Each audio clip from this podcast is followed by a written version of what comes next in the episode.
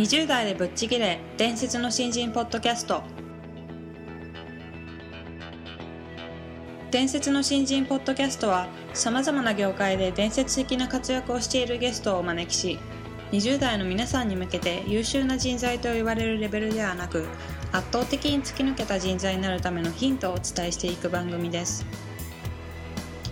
本気の20代に火をつける伝説の新人養成プロジェクトがお送りいたします。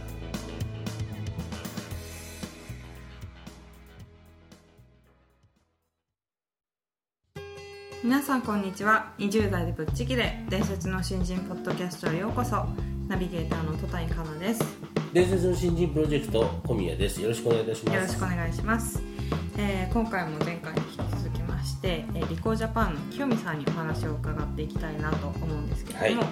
えーまあ、前回はですね、まあ、20代後半で掴んだ大きなチャンスということでお話をしていただいたんですがあの大きな案件を2つやり遂げたことでその後いろいろ進展もあったんじゃないかなと思うので、えーそれ以降のキャリアについてもちょっとお話を伺っていきたいなと思いますので。きっとねパワフルなんだと思うよ。そうですね。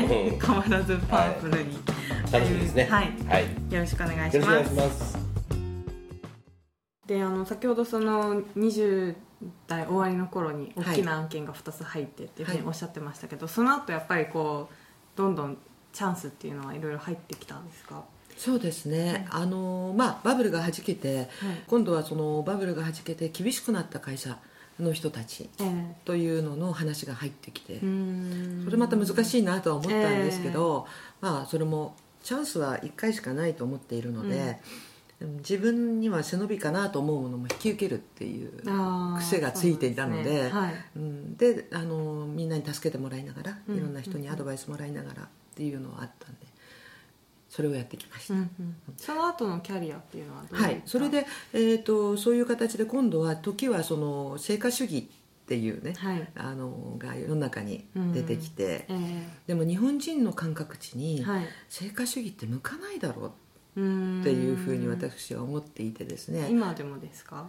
今半分ぐらいは入ってると思いますよ、はいうんうんだけど完璧なはい。完璧なあのコミッション。はいっていうのはよほどもう覚悟を決めた人にしか向向かないだろうなうん。というふうに思って、ええーまあ各企業も迷っててその比率をどんなふうにウェイトをつけていくかとか迷ってたと思うんですけど、うん。まあ、そんなようなことのために、まあ、あの仮にそういうことを入れるにしても社員が納得するうん。っていうようなやり方をしない限りは結局納得して仕事をしてもらわないと成果のが出てこないだろうと。はい。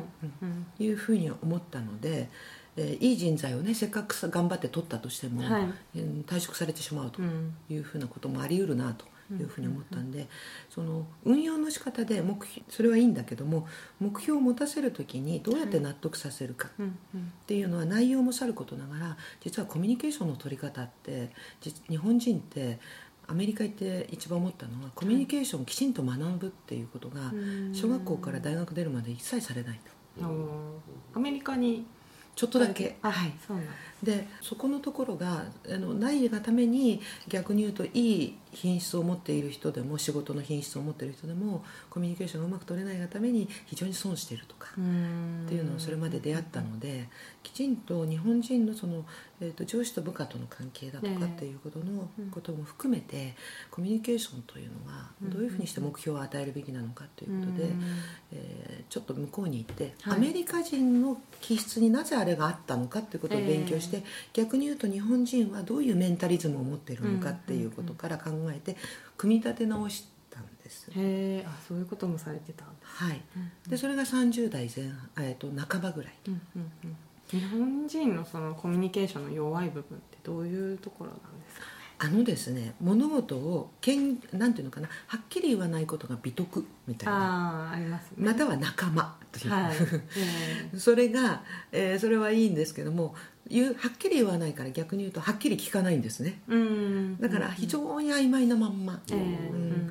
あのー物事が進んでいく。ええ。で、えー目指したゴールっていうのがお互いがこうズレが出てギャップが出たまんまいく、うん。それに対してお互いに不満を持つっていうのが根本なのかなと。うん。いうふうに思いまして。で私たまたまその社会統計学とかっていうのをやってる時に、はい。カウンセリングっていうのをかじってて、うん。あのそれで、まあ、たまたまですねうまくその社会にね馴染めないっていうかな、そういう人たちのちょっとだけ手伝ってたことがあるへー。当時そしたら今度は世の中はコーチングって言葉が流行り始めたの。あーはい。でコーチングって言葉ははっきり言ってあのなんか、うん、ハウツー好きの日本人からすると、はい。質問のスキルみたいに捉えてうん。であなたはどう思うのとかってこうやって、ええ。そのうちになんかね部下がその次に何を聞かれるかもう分かるから嫌だとかっていう あの声も聞こえてきて、ええ。そうではなくてきちんとカウンセリングっていうようなベースがあってコーチングがないとうん。多分、うん、ダメなんだろうと。でカウンセリングっていうのはもともと自分で立ち上がるためにサポートするって考え方なんですね。ええ。指示を出さない。うん。うん。考え方なんです、うん。指示を出さないで自分が目標を作って会社の中にいますから当然会社の目標値の中から自分がきちんと目標を作っていくわけなんですけど、そういう考え方をあの投入したいのをしないと自立はしないよねというふうに思って、それで組み立てた目標管理の仕組みというのが、えーを作ったんですね。でなんかたまたまそれまででは、そのどちらかというとじ事業の開業だとか、はい。えー事業が倒れそうなのを手伝い、うん。まあはい。再生するとかっていうことですからそんなに事業規模として大きくない会社ばっかりだったんですけど、それをたまたまいろんなところで発表したら、まあ、日本を代表するような企業の人たちが次々に聞きに来てくださって、まあ、投入しようというふうになったのが30代後半。その頃にそれがまあ売れ始めてもう一人では到底無理なので、はい。会社が初めてその部下をつけるとあなたにと。全員年上で全員50代後半で。はい。うん。男性で私は3 5 6でっていう。みんな頭良いんですけど東大法学部とか、うん。でも結果的にねなもうポテンシャルはあるんでしょうけど結果的にお客様のところで売れないって。いうう、ん。そういう人たちを預かる、まあ、そういうようなことをやって今度本当に自分がメンバーをどうやって育成するかっていうことを考えながらやってきました。へそれが45まででその結果、45から、えー、と たまたま伺ったはい。リコーグループのある金融の会社、上場してるリコーリースという会社があったんですけど、はい。そこの社長がたまたま私の、まあ、研修を聞きに来てうんえうちに来てくれということをいただいて、はい一回お断りさし生意気にも断ったんですけどなぜか知らないんですけど、えー何回かいただいて、うん。で金融っていうのはいわゆるバックヤードが非常に重要なええ固定費を下げるという意味では重要なビジネスなんですけど、うんはい。固定費を下げないと金利に乗せちゃいますから、うん。お客様のサービスが悪くなる、はい。ということでいかにその固定費を下げるかっていうことの手伝いをしろつまり業務のバックヤードを改大改革したいからやれと。うんうんうん。後で分かったんですけどそれって相当嫌われる役なんで外から来た人間じゃないとできないというふうに多分思ったんだろうなと思 ったんですけど、ええ。まあ、そういう命題を引き持って引き受けて、えー入社して45歳の時はい。でまあその業務改革をしてそのうちにまあ教育にも非常に強い人だっていうことをなんか分かって、うん教育と、うん次は採用人事から評価と、えー福利厚生を除いてそこの仕事を全部私に渡されて、うんえーまあ、採用なんかもそういうようなカウンセリングっていうのからやると、はい。まあ、割と早くにこう見極めがついちゃうんで、うんうんえーポテンシャルなんかもパンと見えるんで、はい。あのそんなことを仕組み化して誰もができるようにして、うん。えーというようなやり方をしていて、えー10年半いたら今度は今度は日本国を、まあ、日本国の販売会社であるリコージャパンっていうところから、ちょっと今度 CS がう。んあんまりよろしくないので、うん来て手伝えと言われうんて、去年のはい去年の10月ですかね、ということで4社目でございますすごいですね。いうことですね。うん今はもう本当にもう CS をこう人間力っていうだけじゃなくて仕組みでどうやってうん立ち上げていくかっていうようなことであちゃこちゃ走り回っているっていう毎日です。すごい。なんかもう幅広いですよねなんかそうですね。慣れてきたことっていうのがん。ただやっぱり軸になるのは、はい。人間が持っている能力をどれだけその適材でこう引っ張り出して、えで多分引っ張り出した上でそれをどうやって標準化じゃなくはい。企業のスタンダードにしてこのスタンダードが各他社に比べてアドバンテージが高いものにするかっていう、あーなんか結局それをやってるんだろうな私はという、う要するに強みを企業としての強みを作っていくっていう,、ういうような。それで最小コストでなるべくね、はい。なるべくコスト低くというような。それをやってるんだろうなっていう。結局はそんな感じだなと思ってああますそうなんですね、はい多分こう人の成長とかを見るのがお好きなんだろうなっていうふうに。とっても好きです。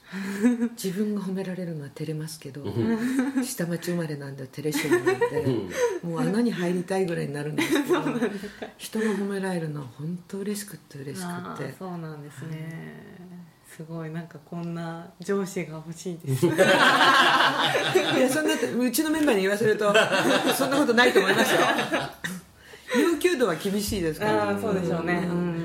目標値はすごいストレッチなんで、えええ厳しいんで、はい。あのそんなこと言わないと思いますようちのメンバーは、はい。いやでも心の中ではきっとすごい尊敬されてると思います、いなんかもうお話伺ってるとえ素晴らしいなと思とんってでもないです。ただ20代で今思うとやっぱり20代の時にあの思ったのは人の期待値ってあるじゃないですか、はい。自分ができそうなこと。はい。で自分が頑張ればできること、ええ。でも大抵その場合人の期待値の上じゃないです。か、はい。ここを目標にしてそこからさらに2割増しっていう。いうふうにはい。考えると、はい。ポイントでしか見えなかったことが線になってそれが面になっていくっていうのは今から考えるとあれは20代のうちに覚えたんだなって思います。その時からもう2割2割増しっていうのあは自分の中に常にありましうたもうダメだってもうこれ以上やることはないっていうふうに思った時に、えもう一回目的なぜなのかっていうことをもう一個なぜっていうのはもう一つ背景がもう一個ないんだろうかとかこう考える癖がついたんだね。そうすると手段はもう一個増えるかもしれない。はいつまり一石三鳥とか言うじゃないですか、うん。うんうん。だから一石二鳥とか、はい。このこのなぜっていうことこれを解決するためにこのなぜがもう一個こういうことのためにもあると、はい。お客様のためだけじゃなくて、そのことによって生産性も上がるとかっていう、生産性ないのかなとか、うんんんそういうことをこう考えていくと、うん。いやこれをやるっていうの手段がもう一個増えるよなと、えそうするともう一個動かす部署が変わ増えるよーねと、うん例えばです。ね、そうするともう一個会社の大きなパワーになっていくよねとか、そういうこう考えると1個増えると大体2割増しぐらいになって、うんへー。はいということで30代の頃のお話も伺ってきたんですけども、はい。やっぱりすごいなっていうのをひしひしと感じたんですが 常ににやり増しで仕事をするっていうことを心がけてたっていうことをおっしゃってたんですけどあの確かにこう仕事一つ一つに向き合ってこれでもう全てやりきったのかっていうことをちょっと私確認しきれてなかったなっていうことを感じたので、うん。あのそこは心がけていきたいなってことをすごく感じました。まあね多少コンサルっていうものの、うん。こう性質上2割増しっていう感覚が多分ピンとくるんだと思うんですよね、ただまあある意味101%の法則とかにはい。つながる部分だと思うんですけど、ですね常に相手の期待値っていうのを意識して、うんその自分の出した成果っていうのは相手が決めるんでねそうですね。うんそういう意味ではすごく勉強になりますよねそうですね。ううんん。あの次回も最終回になってしまうんですけども、お話伺うの楽しみですすね。ねはい。ということで、あの清美さん今回もどうもありがとうご。ざいました